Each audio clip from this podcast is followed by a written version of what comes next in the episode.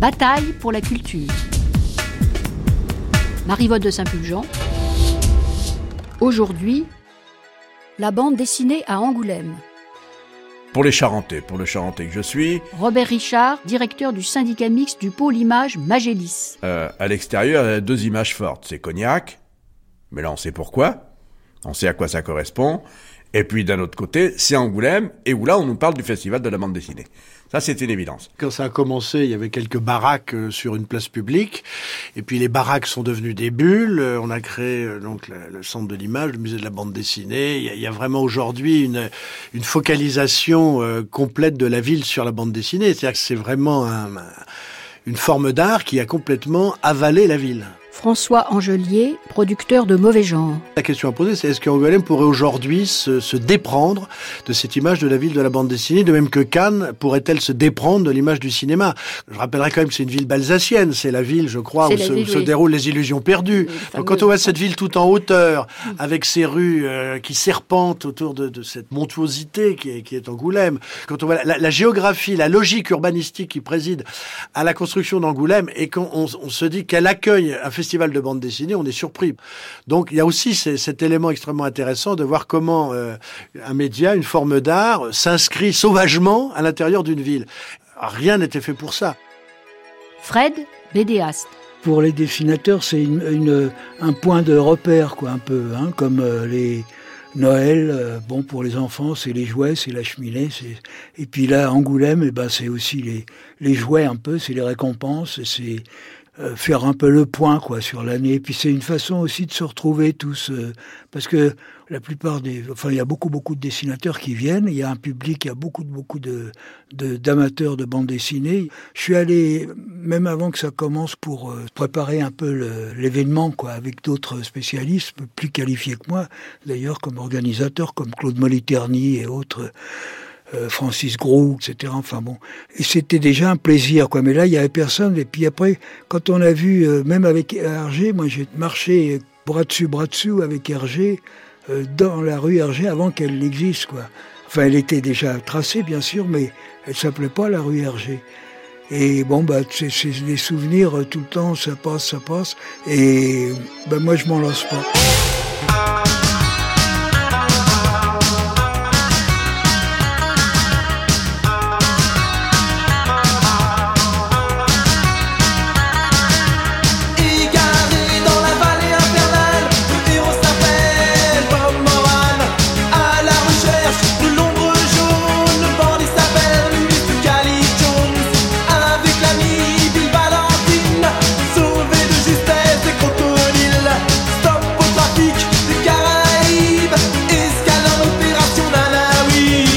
La nouvelle politique du ministère langue pour les arts mineurs et les cultures populaires a quelquefois consisté à créer de toutes pièces des institutions comme l'Orchestre national de jazz et le Centre national des arts du cirque, ou des événements comme la fête de la musique.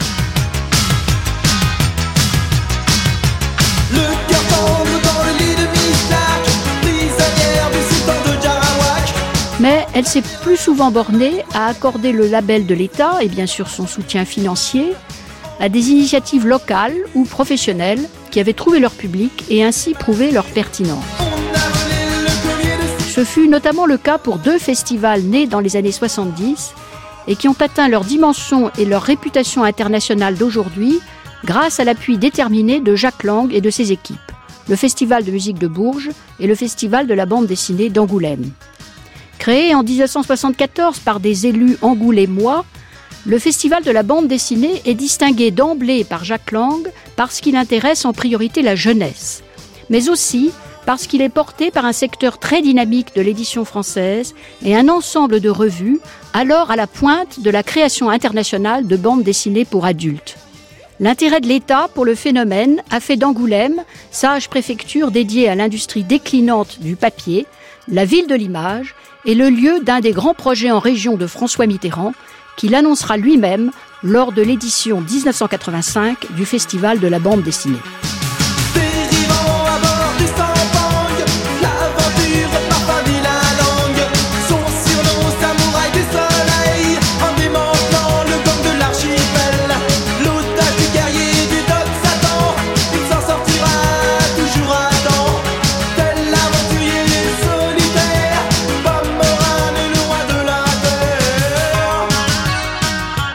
Certains définissent la bande dessinée plutôt euh, sur la base de son caractère euh, hybride, c'est-à-dire la rencontre du texte et de l'image.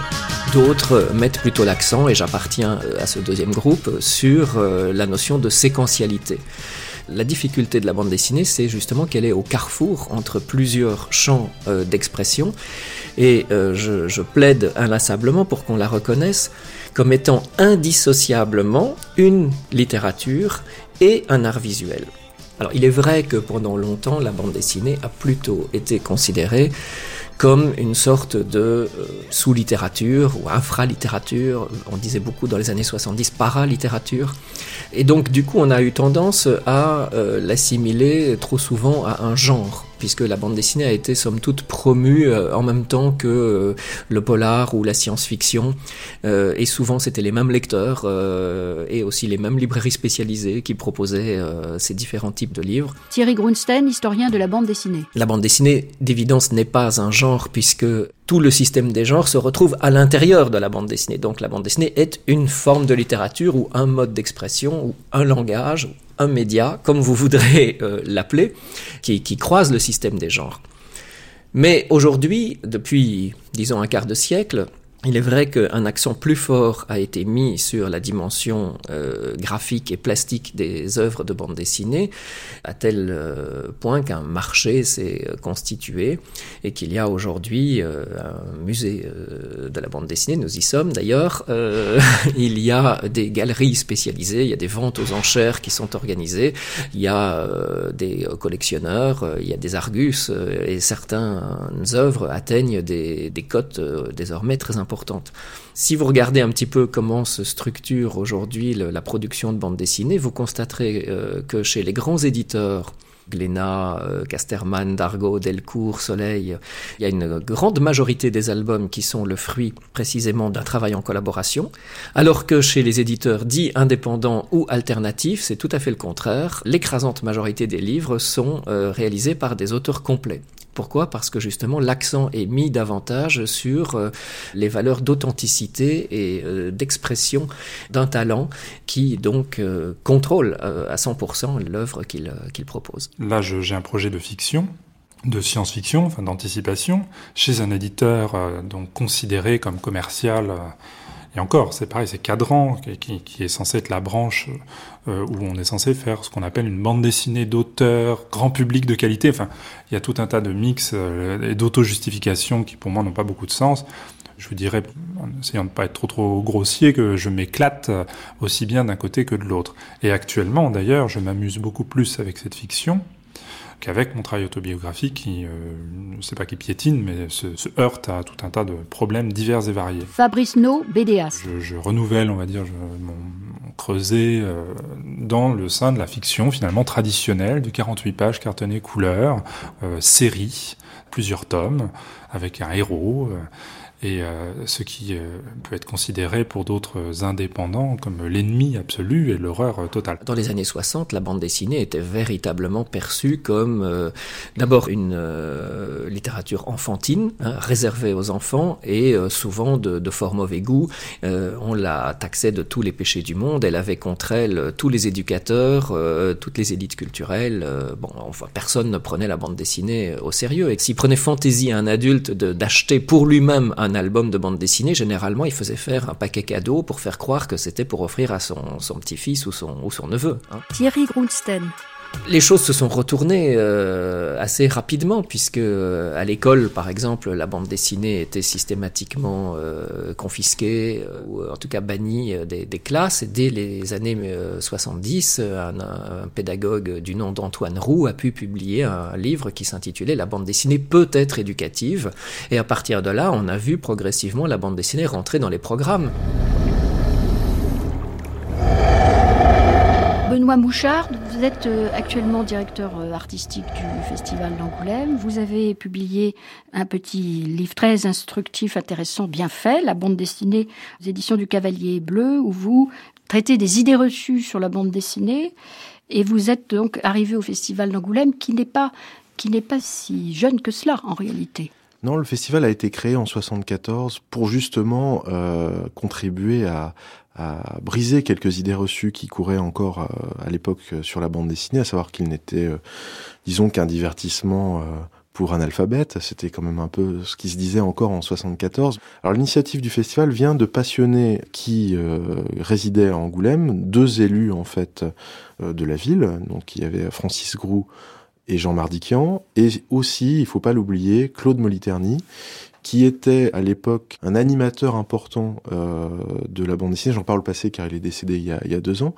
C'est lui qui avait organisé notamment au Musée des Arts Décoratifs la première grande exposition qui a été consacrée à la bande dessinée en 67.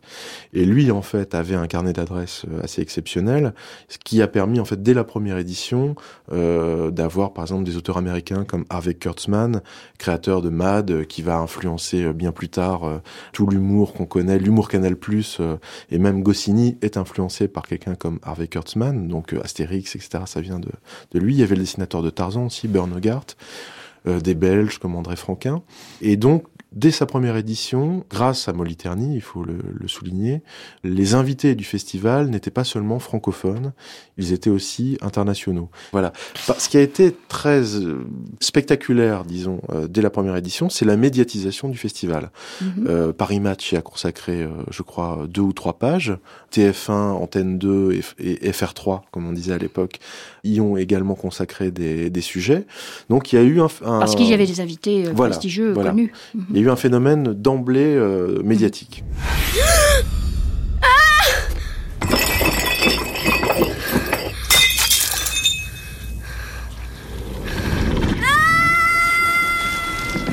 Francis Rousse, la première fois que l'État s'est intéressé à Angoulême, c'est quand?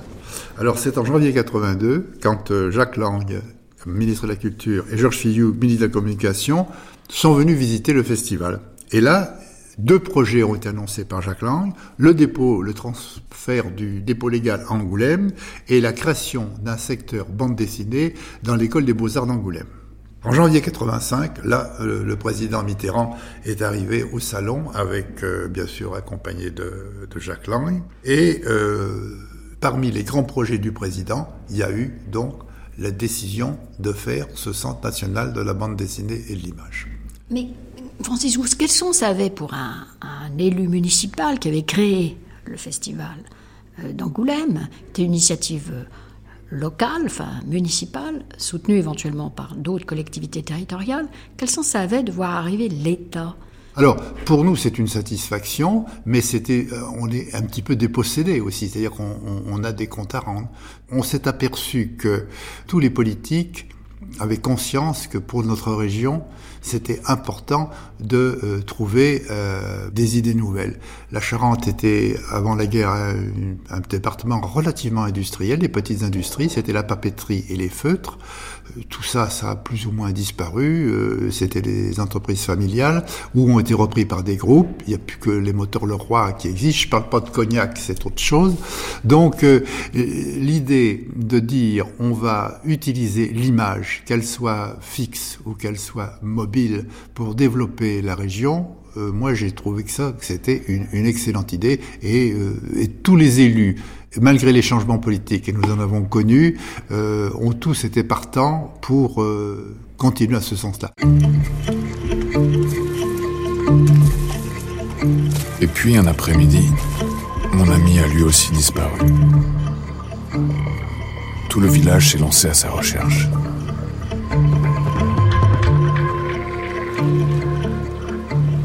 Le brouillard montait, montait.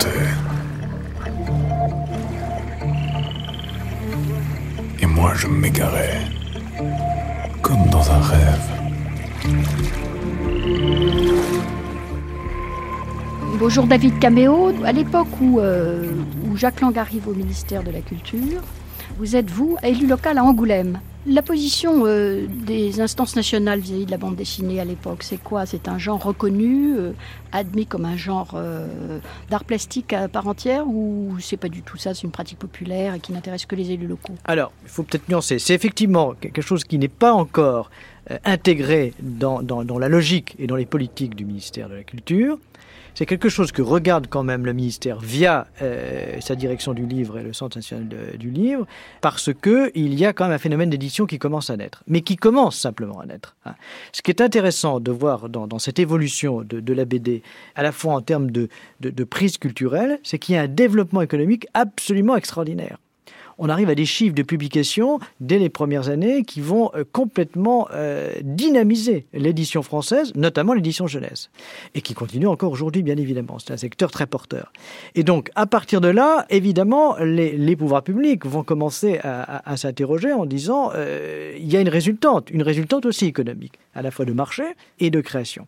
Mais il faudra quand même attendre la politique d'élargissement euh, du champ des activités culturelles du ministère dans tous les secteurs, rock, BD, etc. et tout, mise en place par Jean-Claude à partir de 1982, pour commencer à ce que cette politique soit identifiée légitimé en tous les cas et, porteur un peu de, messages euh, au sein du ministère. Je ne pense pas que Jack Lang euh, lui-même ait jamais été un très grand lecteur et amateur de bande dessinée, mais sa politique se caractérisait notamment par une ouverture à un certain nombre de pratiques culturelles qui jusque-là étaient exclues du champ de, l'intervention de, de l'État. Et dans le domaine visuel, ça concernait par exemple la photographie, la vidéo, le design, le graphe et euh, la bande dessinée. Thierry Grundsten. Donc c'était pas la bande dessinée toute seule, il faut la replacer dans un contexte plus large. Hein. Euh, il s'agissait bien de, dire nous nous intéressons à toutes les formes d'expression contemporaines, sans exclusive, et notamment aux formes d'expression qui sont euh, supposées être particulièrement appréciées de la jeunesse. Hein. Je pense qu'il y avait aussi cette dimension-là.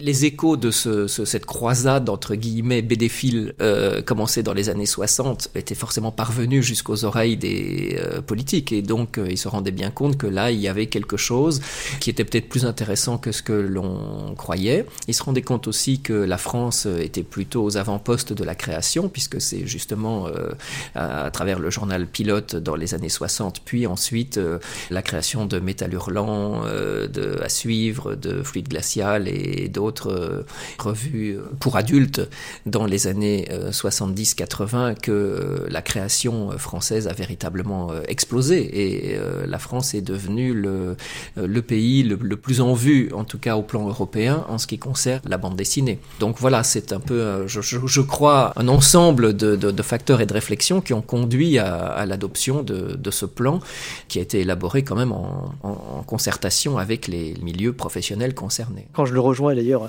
en 82, il me demande, première chose, il me dit, bah écoute, il faut essayer de bâtir euh, des mesures nationales spécifiques. David Caméo, directeur du musée de la manufacture de Sèvres, ancien adjoint au maire d'Angoulême. Et puis très vite, on s'aperçoit qu'il faut aller un peu plus loin et que euh, pour à la fois pérenniser un peu cette action euh, intramuros, c'est-à-dire euh, Angoulême, il y a une discussion euh, à la fois des élus et à la fois du politique, c'est-à-dire dans un premier temps du ministre de Jacques Lang, et puis ensuite ça va jusqu'au président de la République, puisque c'est un des projets, des grands projets culturels en région. Il faut aussi légitimer cette, cette, cette pratique entre la région et Paris. Et donc on essaie on commence à, dire comment pérenniser euh, cette action au-delà d'un festival, qui est un moment fort, bien évidemment, de l'activité, à la fois économique et culturelle du moment. Comment le pérenniser? Comment faire que euh, le grand public puisse euh, découvrir ce qui se fait de plus pertinent dans, ce domaine-là? Évidemment par un musée, mais un musée très interactif, bien sûr. L'idée, c'est avant tout de se dire qu'il faut une maison à la bande dessinée, donc un lieu qui soit le lieu où les professionnels peuvent se, rassembler, euh, échanger, euh, et d'où euh, peuvent rayonner un certain nombre d'actions visant à promouvoir la bande dessinée au plan national et international. Mais c'est aussi l'idée qu'il manque à la bande dessinée un lieu de conservation de son patrimoine. Thierry Grunstein, historien de la bande dessinée si on, considère que la bande dessinée euh, est apparue avec euh, Topfer dans les années 1830, euh, nous sommes dans les années 1980. Il y a déjà 150 ans d'histoire de la bande dessinée qui se sont déroulés et donc un patrimoine considérable qui a été accumulé, qui n'est rassemblé absolument nulle part qui n'est qui n'est pas conservé, qui n'est pas traité, qui n'est pas inventorié, euh, qui n'est pas à la disposition des, des chercheurs ou des amateurs. Euh, donc il y avait un retard historique absolument considérable et euh, de ce point de vue, il était en effet plus que temps de créer une, un établissement qui soit dédié au rassemblement, à la, la collecte, le, au traitement, à la conservation de, de ces collections. Il y a 8000 pièces à peu près. C'est en augmentation permanente parce qu'on ne cesse jamais de discuter avec les auteurs ou avec leurs héritiers ou avec euh, certains collectionneurs, euh, de courir les ventes aux enchères, de faire les libraires spécialisés, enfin voilà. Jean-Pierre Mercier, conseiller scientifique à la Cité internationale de la bande dessinée et de l'image. Là récemment, euh, malheureusement, Pierre Coupry, qui est un, un, historien et un des pionniers de l'histoire de, de, enfin, de la reconnaissance culturelle de la bande dessinée en France, est mort. Et euh, il se trouve que son exécutrice testamentaire est quelqu'un qu'on connaît, qui nous a dit euh, il y a une partie énorme qui concerne la bande dessinée. Je pense que ce serait une bonne idée que vous euh, vous les récupériez. Donc là, on a récupéré quelque chose comme 5 mètres cubes de documentation qu'on est en train de, de récupérer, de ranger, de traiter et qui vont à terme intégrer les collections. Ce qui permet de glisser du musée vers euh, la bibliothèque, parce que dans le cas de Pierre Coupry, il y a beaucoup d'imprimés. Et puis il y a, pour ce qui est de la bibliothèque, un travail systématique euh, de centre documentaire qui est que on fait une veille documentaire sur tout ce qui concerne la bande dessinée euh, et on récupère euh, les dossiers de presse des éditeurs, euh, les biographies d'auteurs. Alors euh, la veille maintenant est multipliée avec euh, tout ce qui concerne Internet, mais on est un centre de ressources. Toutes les publications en français ou en langue étrangère, tous les livres qui parlent de bande dessinée, de points d'histoire, etc., de théorie. Et on a euh, fait un travail qu'on est en train de mettre en ligne d'ailleurs sur toute la littérature grise, c'est-à-dire tout ce qui est euh, les thèses, les mémoires, euh, tout le travail universitaire autour de la bande dessinée. Donc la, la volonté affichée et ce qui est mis en œuvre, c'est qu'on soit le centre de ressources de la bande dessinée en France. Il y a également une autre bibliothèque, la bibliothèque publique, spécialisée en bande dessinée, euh, celle auquel le, on peut emprunter voilà, des livres. Le public peut, peut, venir. Au départ, la création du, du, Centre national de la bande dessinée, euh, euh, c'était une bibliothèque, une salle de lecture. Gilles Simon, directeur général de la Cité internationale de la bande dessinée et de l'image. Dix ans après, donc il y a dix ans, elle s'est livrée au prêt. Et aujourd'hui, c'est devenu une, une bibliothèque très fréquentée qui prête énormément de bandes dessinées à toute l'agglomération et au-delà d'ailleurs dans le département et même parfois à certains publics des départements limitrophes. Euh, Très fréquenté, c'est-à-dire plus de 90 000 prêts par an de bande dessinée uniquement, ou d'ouvrages sur la bande dessinée. Et sur un fonds qui fait combien euh, Sur un fonds qui fait euh, un peu moins de 30 000 euh, volumes, ce qui est considérable et qui est... Ça veut dire que chaque volume est prêté trois fois en moyenne par voilà, an Voilà, c'est un peu plus de trois... le taux de rotation est un peu plus de trois emprunts par volume. Par et on an. sait combien il y a de lecteurs? Donc nous avons 32 000 visites, passages à la bibliothèque par an, et qui représente 91 000 prêts. Ce qu'il faut voir, c'est que la bande dessinée euh, existe euh, dans le champ culturel. Alors, on est là pour en parler depuis en gros les années 60. La réflexion sur la bande dessinée, à la même époque, ça fait un petit peu une cinquantaine d'années, c'est très peu. Et on se rend compte que, par exemple, pour les jeunes auteurs, tout ce qui a, à mon avis, plus de 15 ans est méconnu. Alors, sauf évidemment Hergé, Franquin, euh, euh, Superman, Batman, enfin tous les grands classiques. Jean-Pierre Mercier. Et euh, d'être le lieu où on peut venir et découvrir. Là, il y a une étudiante qui, est venue il y a quelques semaines qui voulait voir les planches d'Alberto Breccia, qui est un fabuleux auteur argentin qui a fait des œuvres absolument géniales, qui est très méconnu du grand public, mais qui est un auteur de référence pour tous les gens, euh, pour tous les auteurs de bande dessinée, en particulier ceux qui travaillent sur le noir et blanc, parce que c'était un, un, compagnon de route euh, de, d'Hugo Pratt à une époque. C'est quelqu'un qui a été extrêmement important. Et, et le travail du musée, il est peut-être plus souterrain à ce niveau-là, mais pour moi, il est extrêmement important. Et en fait, au départ, ça devait s'appeler la Maison de la bande dessinée, puis après, c'est devenu le Centre de la bande dessinée, puis après le Centre national. Et ils avaient, à l'époque, avant que l'équipe soit constituée, les responsables au ministère avaient rassemblé une espèce de conseil scientifique avec des professionnels, et en particulier des auteurs. Et c'est les auteurs, qui, euh, les auteurs de bande dessinée de l'époque, alors je crois qu'il y avait Forest, je me souviens plus de la liste, mais ça, ça doit pouvoir se retrouver, euh, qui avait dit, ne limitez pas ça uniquement à la bande dessinée, parce qu'on ne sait pas, dans 20 ans, 30 ans, 50 ans, euh, si la bande dessinée euh, aura pas complètement changé. Est-ce que c'est pas euh, fermer complètement le, le projet que de le limiter uniquement à la bande dessinée. C'est pas ce que ça peut devenir demain. Et d'autant plus que la bande dessinée, dans la longue histoire de l'image populaire, c'est un moment, il y en a eu d'autres avant, et que si on s'intéresse à la bande dessinée dans la dimension historique, on va vers les images d'Épinal, vers euh, toute, toute l'imagerie populaire du 18e, etc., etc. Et que donc, ce serait vraiment euh, trop réducteur que de faire uniquement la bande dessinée.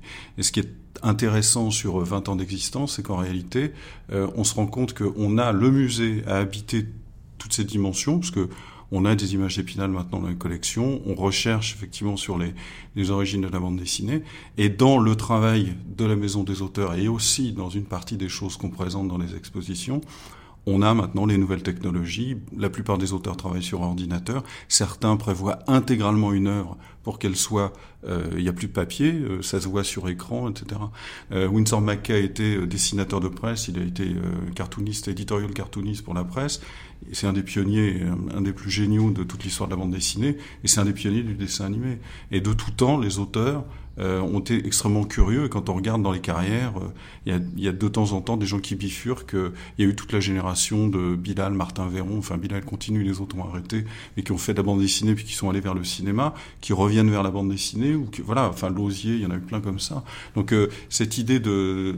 Moi ce qui me frappe aussi dans la bande dessinée, c'est de se rendre compte qu'on est face à des créateurs qui sont... Euh, de par, me semble-t-il, même leur, leur pratique, euh, ils, ils, manient le scénario, le dessin, le texte, le dialogue, etc ils sont quand même très très à l'écoute de ce qui peut se faire dans d'autres euh, domaines où on raconte des histoires avec des images, quelle que soit la forme et le support. Il ouais, y, y, a, des intégristes de la bande dessinée au sens classique du terme, mais il y en a beaucoup qui sont prêts à, à passer un peu, plus ou moins clandestinement, les frontières, me semble-t-il. Aujourd'hui, euh, il est évident que les, les, grands éditeurs de bande dessinée sont euh, de plus en plus dans une stratégie euh, qui est dite transmédia ou cross-média, euh, et que dès le départ, ils conçoivent l'exploitation euh, d'une série ou d'un personnage sur une grande multiplicité de, de supports avec des...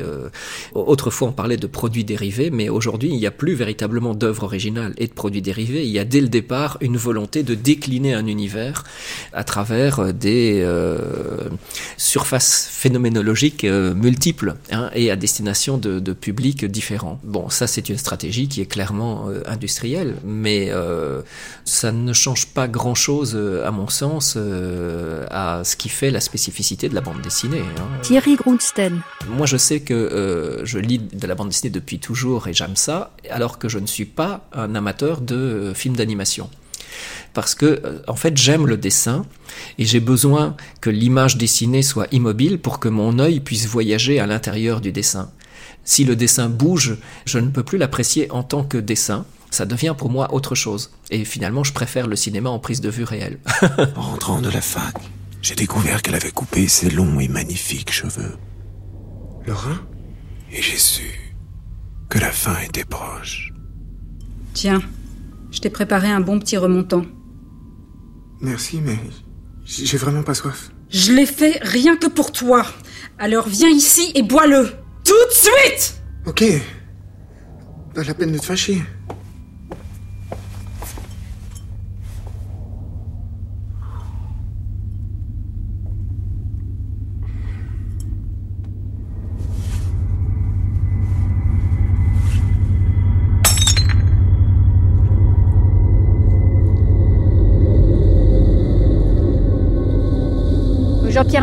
Sommes ici sur la terrasse du bâtiment Castro qui abrite euh, la cité de la bande dessinée de l'image et nous dominons euh, tout le site où sont implantés euh, les différents locaux qui concourent au site d'Angoulême sur l'image. Voilà. Oui, alors le, bâtiment Castro en fait c'était une ancienne brasserie qui a fonctionné je crois jusque dans les années 60 et qui ensuite est devenue une friche industrielle et elle était implantée puisque c'est une brasserie pas très loin de l'eau donc sur les bords de la Charente, le fleuve.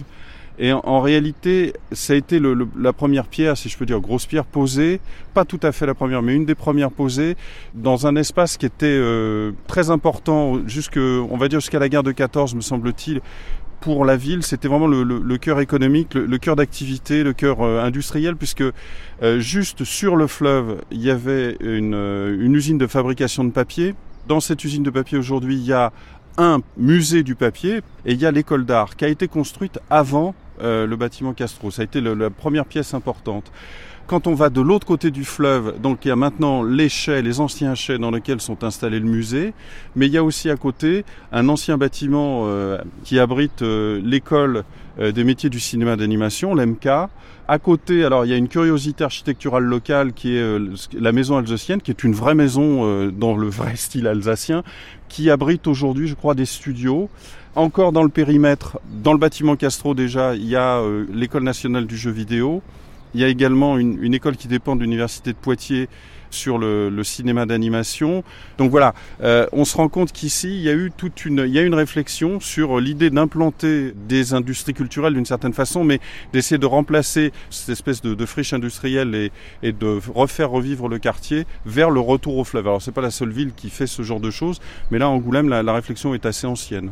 C'est un site qui est réparti des deux côtés de la Charente et, euh, et qui est relié par une passerelle. Alors effectivement, l'idée c'était est-ce qu'on peut essayer de, de, relier les deux sites? Et on a, il y a eu la construction d'une passerelle dont on peut dire maintenant avec deux ans de recul, presque deux ans, qu'elle a vraiment changé complètement la manière dont les Charentais euh, et les Angoumoisins en particulier perçoivent le quartier et surtout s'en servent. Les gens passent en vélo, c'est des buts de, de, promenade le dimanche. Quand on marche sur la passerelle, quand on va vers le musée, à un moment, on croise euh, Corto Maltese, les mains dans le dos, euh, le, les yeux levés vers le ciel, euh, qui est en train de, je sais pas, humer l'air, euh, penser à l'aventure. Voilà. Et c'est, ça marche. euh, C'est un lieu où on se fait beaucoup prendre en photo. Là, ça, ça marche très très bien.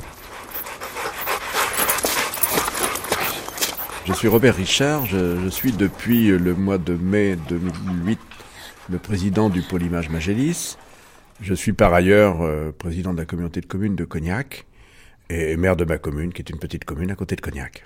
Euh, quand nous évoquons ici pôle image, c'est l'appréhension de toutes les problématiques de l'image, à savoir que ce soit l'image fixe, à travers le soutien à l'édition que, que, nous lançons et, et que nous voulons euh, remettre en place, à travers l'image animée, donc euh, autour de l'accueil d'entreprises dont la mission est de faire de l'animation, mais également à travers l'image de fiction, puisque nous accueillons également et nous euh, favorisons euh, l'arrivée de tournage sur le territoire de la Charente. Alors, les, il y a sept écoles de formation sur le territoire. Euh, certaines sont directement liées à l'université, c'est le cas de l'ESI. D'autres, euh, l'école supérieure de, de l'image. Il y a également euh, le centre d'études des produits de l'enfant, le CEP, qui est directement rattaché aussi à l'université. Euh, il y a le LISA, le lycée euh, du, du, son et de l'image, euh, qui est à Angoulême. L'Enjmin, qui est parmi les, les écoles de jeux vidéo, qui est aujourd'hui une des plus réputées d'Europe. Et il y a l'EMCA, l'école des métiers du cinéma d'animation. L'EMCA obtient régulièrement des prix dans la production de ses étudiants, vient de doubler euh, sa capacité et passer de 45 à 100 étudiants. Nous avons donc à nouveau construit des nouveaux locaux pour accueillir euh, cette deuxième partie de l'école de l'EMCA.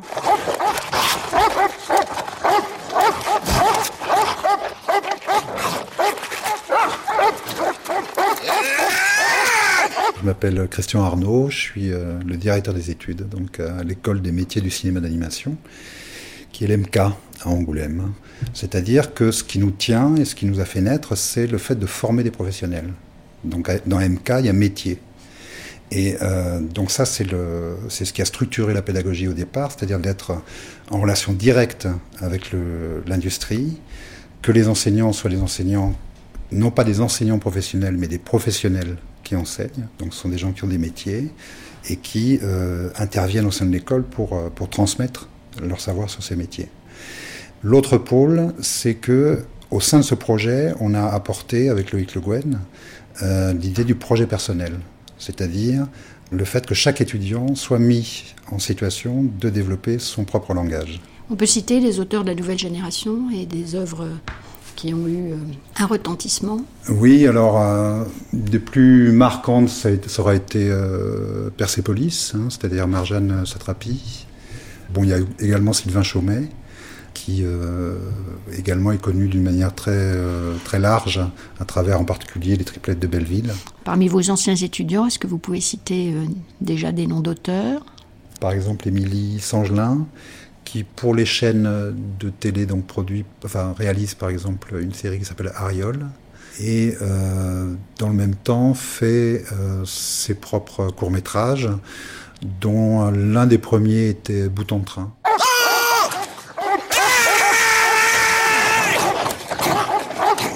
Robert Richard, il y a combien d'entreprises aujourd'hui euh, Aujourd'hui, il y a plus de ce 80 centre entreprises autour de l'animation. Représentant à peu près combien d'emplois? On est autour de 900 emplois. 900 emplois. 900 emplois et 700 étudiants qui travaillent autour de l'image. Que je vous dis, enfin, le lien et notre volonté, c'est toujours d'accompagner par l'existence des formations possibles aux besoins directement en lien avec les besoins des entreprises qui s'implantent ici. Donc 80 entreprises, 900 emplois sont quand même des petites et moyennes entreprises. Ça reste des petites et moyennes entreprises, sachant qu'en plus le statut de ces personnels, c'est les statuts d'intermittents du spectacle, Mhm. dans le cadre des dessinateurs et de ceux qui travaillent sur les, les films d'animation. Mais en même temps, il y a aussi à un moment des gros coûts. Il y a actuellement des studios qui emploient plus de 100 personnes en travaillant sur des longs métrages. Et parce que la réalisation d'un long métrage, c'est plusieurs années de travail à des grosses équipes. C'est certes euh, une reconversion économique importante, puisqu'on peut considérer aujourd'hui que les emplois autour du pôle image correspondent grosso modo à ce qui a été perdu, qui correspondait aux activités liées aux papeteries. Mais également en même temps, je dirais que c'est un atout considérable parce que c'est très évolutif. Le pôle Magélis fait également des aides au tournage. Vous pouvez nous donner des exemples? C'est près de 2 millions d'euros qui chaque année sont consacrés à des aides à la production.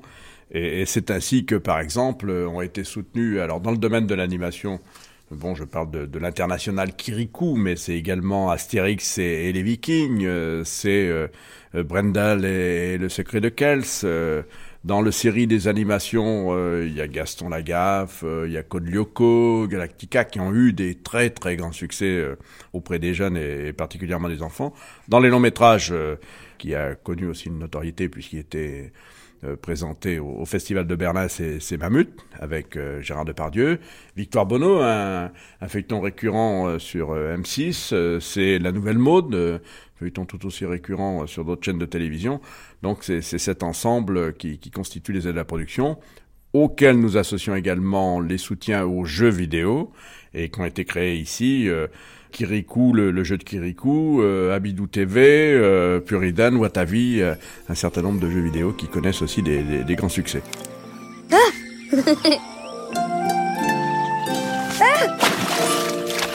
Alors moi je suis Christophe Jankovic, je suis avec Valérie Sherman, le, voilà, le, le producteur de Primania Productions et les, nous sommes les fondateurs de Primania Productions. Alors vous, êtes, étiez à Paris, vous êtes venu vous installer à Angoulême. À quelle occasion et pourquoi? Quand enfin on a, on a réussi à monter le, notre euh, vrai premier long métrage qui s'appelle U, on avait envie, euh, enfin on ressentait le besoin de, resserrer l'équipe créative sur un pôle unique et d'éviter l'éparpillement artistique dû aux coproductions euh, souvent inévitables en animation. De ce point de vue-là, euh, Angoulême offrait plein de possibilités alléchantes de par les, espaces, de par aussi la, qualité de vie, donc la sérénité de, travail.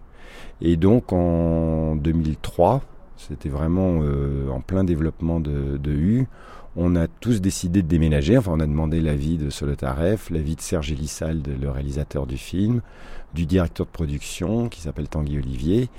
On leur a dit, ben voilà, on, on a rencontré à Cannes les représentants du pôle image de Magélis qui nous ont vanté les mérites euh, d'Angoulême. Et on leur a, voilà, on leur a expliqué le truc en disant, ben voilà, là-bas, on aura euh, un lieu agréable. euh, Il y a un, vivier de compétences assez unique en France, en dehors de Paris. Est-ce que vous êtes d'accord? Et voilà, chacun a réfléchi et ils ont tous dit d'accord. Donc en voilà, ça devait être au mois de juin et bah, au mois d'août, tout le monde était là avec femmes et enfants de façon à attaquer euh, U qu'on a donc entièrement développé, euh, enfin préparé ici.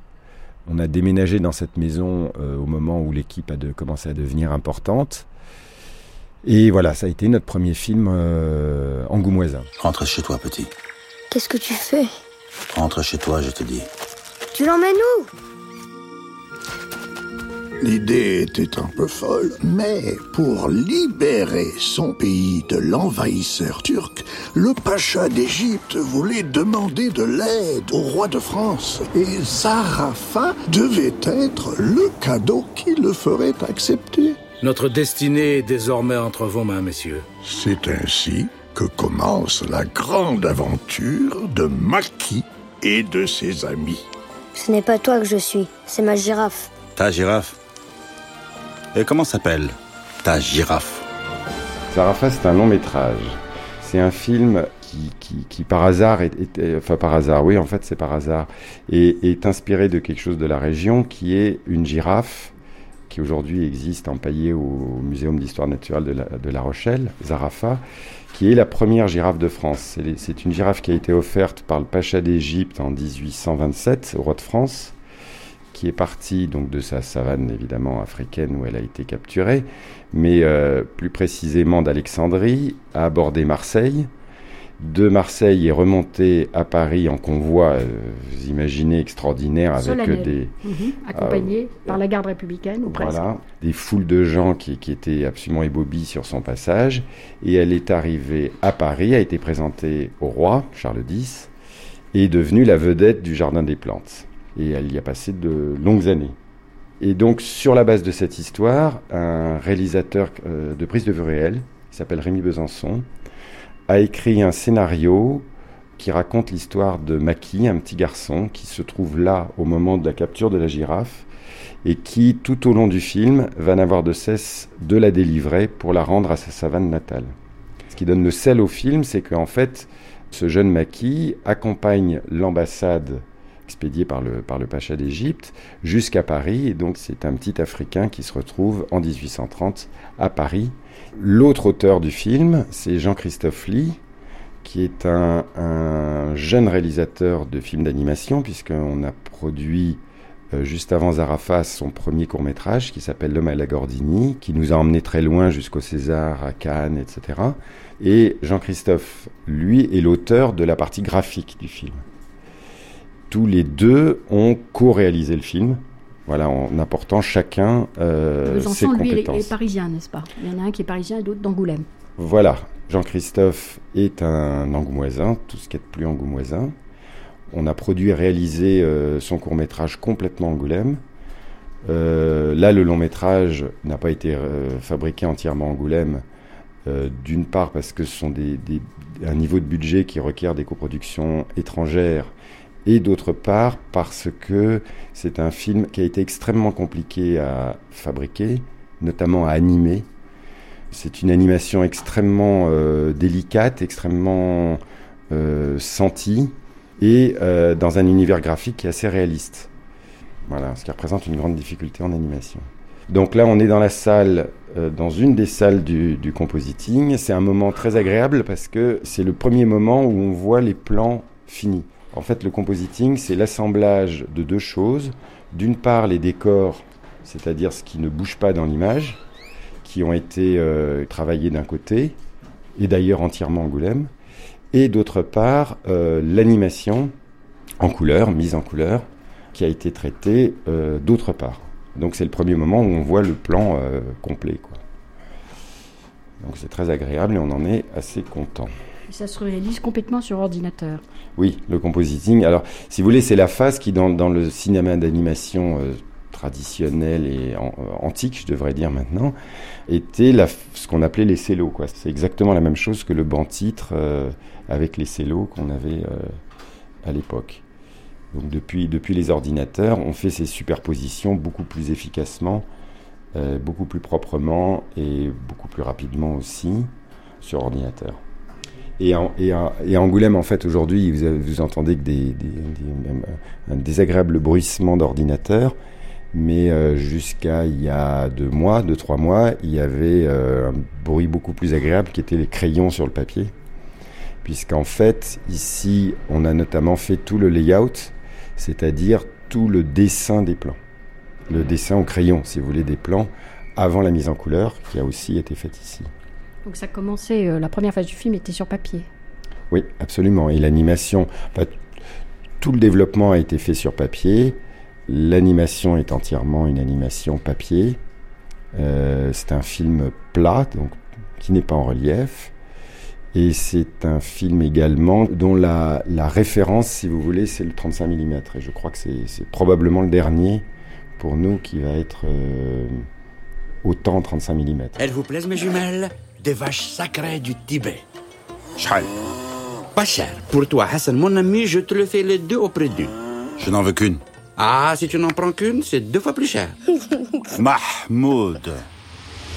Zoula Maki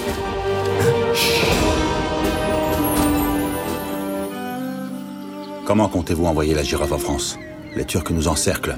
Il n'y a plus aucun moyen de quitter le port. Il y en a un, Hassan. Il y en a un.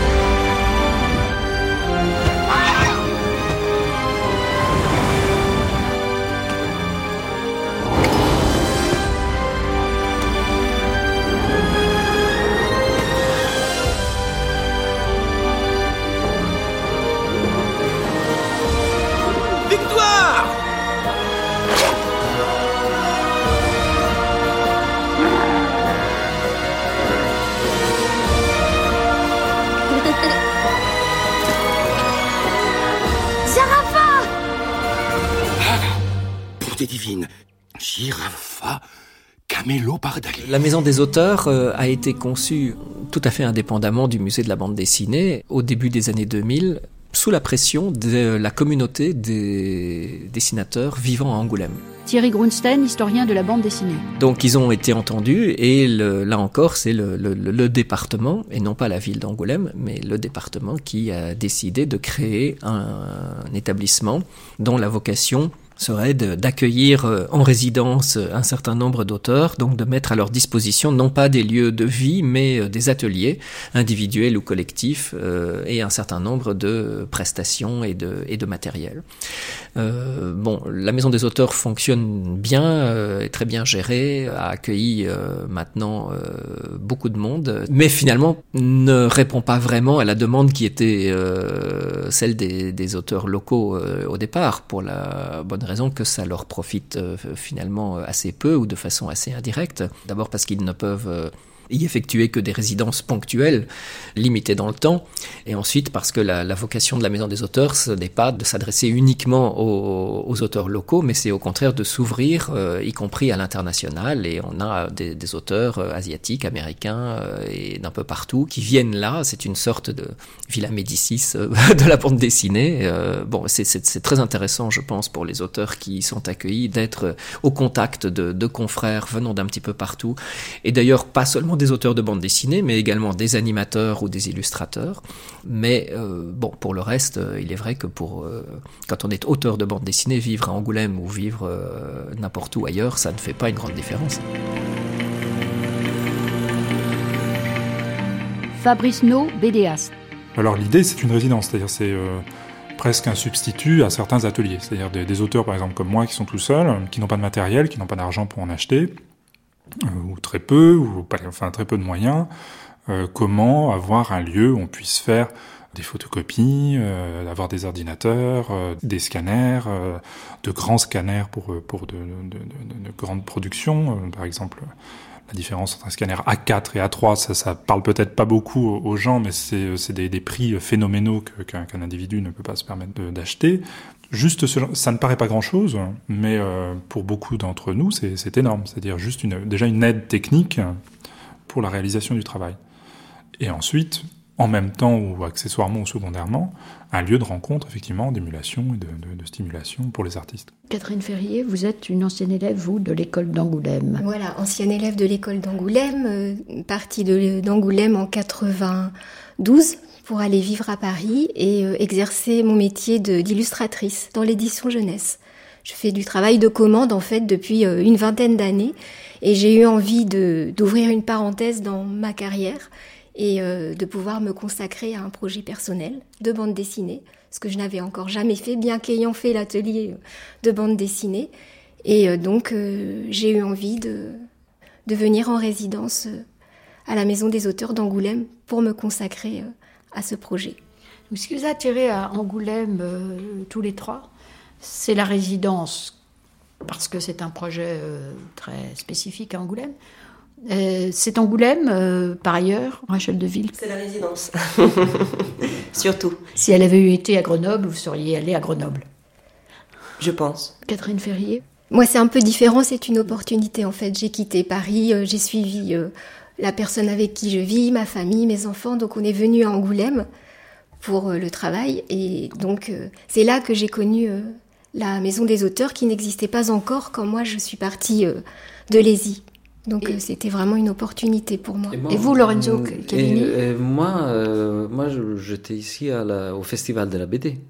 Et donc, euh, et donc un peu par hasard, euh, quelqu'un m'a dit qu'il existait la maison des auteurs.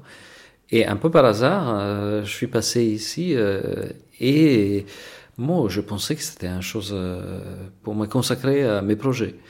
En même temps, j'avais déjà des contacts avec des éditeurs, donc c'était arrivé au bon moment et c'était génial de trouver ça. Au bon moment, j'ai eu de la chance.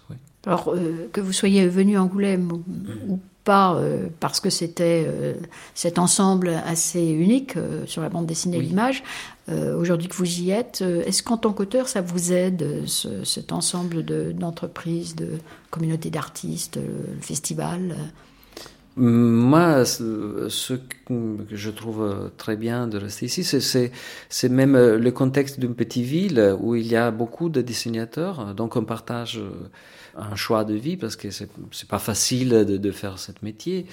Et en plus, euh, c'est une ville où il y a certaines choses qui sont plus faciles par rapport à une grande ville. Moi, je viens de Milan.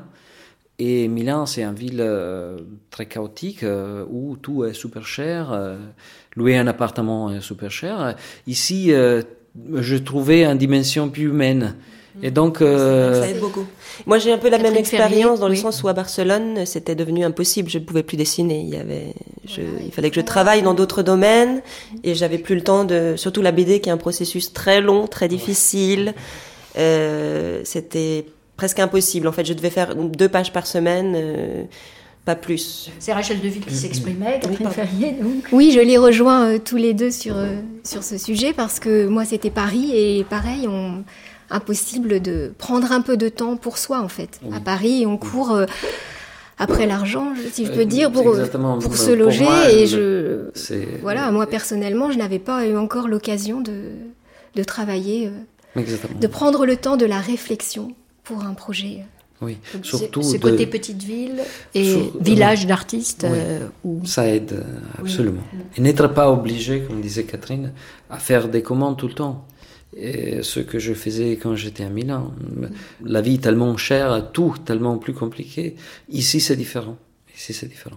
On aurait pu euh, penser au contraire, euh, Rachel Deville, que euh, les artistes ont besoin euh, du- de grandes Mm. conurbations urbaines, euh, de tout ce que ça offre en termes de ressources, de relations, de, de visibilité médiatique. Paris, Barcelone, c'est quand même des villes En fait, réputées pour la création. Euh, Milan, hein, trois grandes capitales de création. mais c'est paradoxal, c'est la contradiction, euh, je crois, de, de l'être. En général, la contradiction qu'on connaît tous, les contradictions qu'on a aussi à l'intérieur de nous, parce que maintenant, depuis que je suis ici, ça va faire deux ans, et je ressens le besoin maintenant d'aller dans une ville plus grande pour avoir, euh, pouvoir avoir des expositions, pour euh, euh, qu'il y ait plus un peu plus d'émulation en fait, parce qu'Angoulême, effectivement, le reste de l'année est une ville très tranquille, donc On peut rappeler que Paris n'est pas loin de... euh, voilà.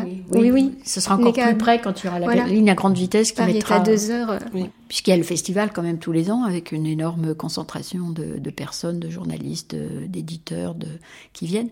Euh, Est-ce que le- les auteurs que vous êtes en résidence euh, sont bien accueillis par le festival, ont l'occasion aussi de, de l'utiliser pour, euh, pour leur visibilité On a quand même Oui. une belle exposition chaque année. ça, voilà, ouais. il faut dire ça On qu'on a- a une exposition qui est assez vue pendant le festival Et- puisque et très bien fréquentée, beaucoup fréquentée plutôt Si, si. pendant le festival. Beaucoup d'éditeurs euh, passent, euh, de journalistes, de d'autres dessinateurs.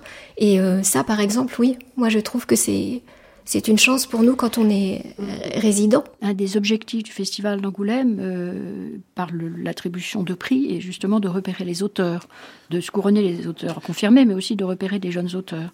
C'est-à-dire que le festival a souvent eu raison un peu avant le public. Mais moi, j'ai- en tête euh, une phrase que me répétait souvent Michel Gregg, euh, euh, qui était le, le créateur d'Achille Talon, mais qui était également le, le rédacteur en chef du journal Tintin dans les années 60.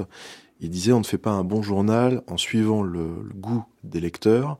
Il faut parfois le précéder ce goût et il faut avoir un, un petit peu une, un Vous- petit peu d'avance. Vous pensez à quel choix d'Angoulême que Bah, par la exemple- suite a, a ratifié Bah, avant par- le public, après le public, Il y a, enfin y a- y a- y a deux exemples très, euh, très emblématiques. Le premier album qui a été primé à Angoulême, c'est euh, La balade de la mer salée euh, d'Hugo Pratt, la première aventure donc de Corto Maltese.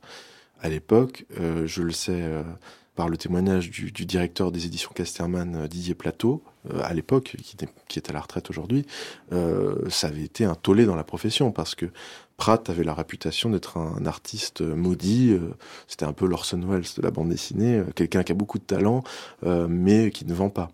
Quelques, disons, cinq ou six ans plus tard, Corto Maltese faisait partie des best-sellers de, la bande dessinée. Donc le, festival a, eu donc dès 76 un choix qui n'était pas évident et qui, qui a précédé le goût du public. Benoît Mouchard, directeur artistique du festival d'Angoulême. Et très récemment, euh, je me permets de raconter une anecdote réelle. J'ai été pris à partie personnellement par un éditeur que je ne citerai pas. Euh, le jour où nous avons primé le, premier tome de, de Persepolis euh, de Marjane Satrapi, et un éditeur qui lui aussi est à la retraite, donc ça sert à rien de dire son nom, ni de dire pour quelle maison il travaillait, m'a dit c'est une honte de donner un prix à un livre qui ne se vendra jamais. Marjane Satrapi a vendu aujourd'hui, je crois, entre 1 million et 2 millions d'exemplaires de, la, de, de, Persepolis dans le monde. Sans compter le, couronnement du film qui en a été tiré à Cannes, ce qui est la exactement, suprême quand même de la légitimation je, je crois de bande dessinée par le cinéma. Je crois que le Festival d'Angoulême a, a, parfois euh, commis des erreurs dans, dans, ses palmarès. Le, le, le Festival d'Angoulême, je dirais, euh, quand on regarde les différents auteurs qui ont été primés depuis sa création, euh, n'a pas à rougir de, de ses palmarès. Je trouve que depuis quelques années, le festival euh, a mis en place à cet égard une politique euh, extrêmement euh, intéressante qui consiste à promouvoir pendant les, les semaines qui précèdent la manifestation une, une sélection officielle d'une cinquantaine de titres. Thierry Grunstein. Qui permet d'attirer de, l'attention du public et, de la critique sur un éventail plus large de livres qui relèvent à la fois de la grande et de la petite édition, de nouveaux auteurs et d'auteurs confirmés euh, et, qui reflète somme toute assez bien la diversité de la, bande dessinée contemporaine. Après, les livres qui sont primés, ça c'est c'est toujours un peu une loterie. On peut on peut chaque année en discuter, euh, mais finalement moi ce que je retiens c'est plutôt cette euh, politique de mise en avant d'une d'une sélection plus large, relayée par un certain nombre de, partenaires, qui permet effectivement à ces à ces ouvrages d'avoir une vraie visibilité. Antoine Guillot, critique. Ce qui est intéressant dans l'histoire du Festival d'Angoulême, c'est vraiment de mettre en parallèle le processus de légitimation de la bande dessinée et le développement de, de, ce festival, qui oscille sans arrêt de l'un à l'autre. C'est-à-dire qu'il y a des moments où le festival est devenu une grande foire commerciale, et c'est d'abord des stands d'éditeurs, et la plupart des gens viennent pour la chasse aux dédicaces, pour faire des queues euh, très très longues où on place les enfants dans les queues d'à côté pour être sûr d'avoir sa, sa dédicace, et le développement après d'une conception plus artistique et plus muséale, effectivement, pour le coup, non seulement pour le musée de la bande dessinée, mais pour le développement d'expositions qui sont devenues de plus en plus intéressantes à Angoulême, ce qui n'a pas toujours été le cas, et ce qui ne tient à pas grand-chose. C'est-à-dire qu'on peut se dire que le jour où, pour une raison ou une autre, l'équipe actuelle, et en particulier le directeur artistique Benoît Mouchard, se trouve évincé ou jette l'éponge parce qu'il n'en peut plus de faire son festival avec des bouts de ficelle, on peut retomber dans des euh, expositions un peu Disneyland, comme il y en a eu euh, souvent dans les années 80-90, qui n'apporteront rien pour ce qui est euh, de la réflexion sur comment, comment présenter la bande dessinée en exposition.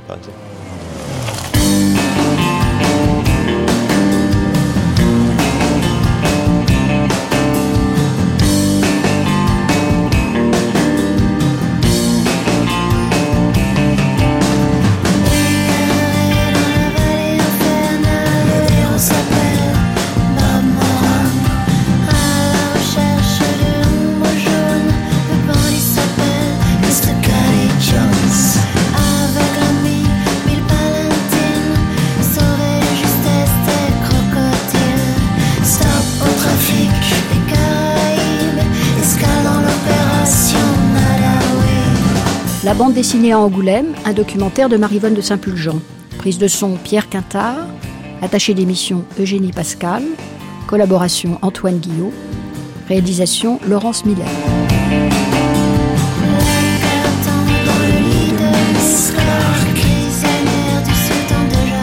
Dans quelques instants, second entretien avec Jacques Lang.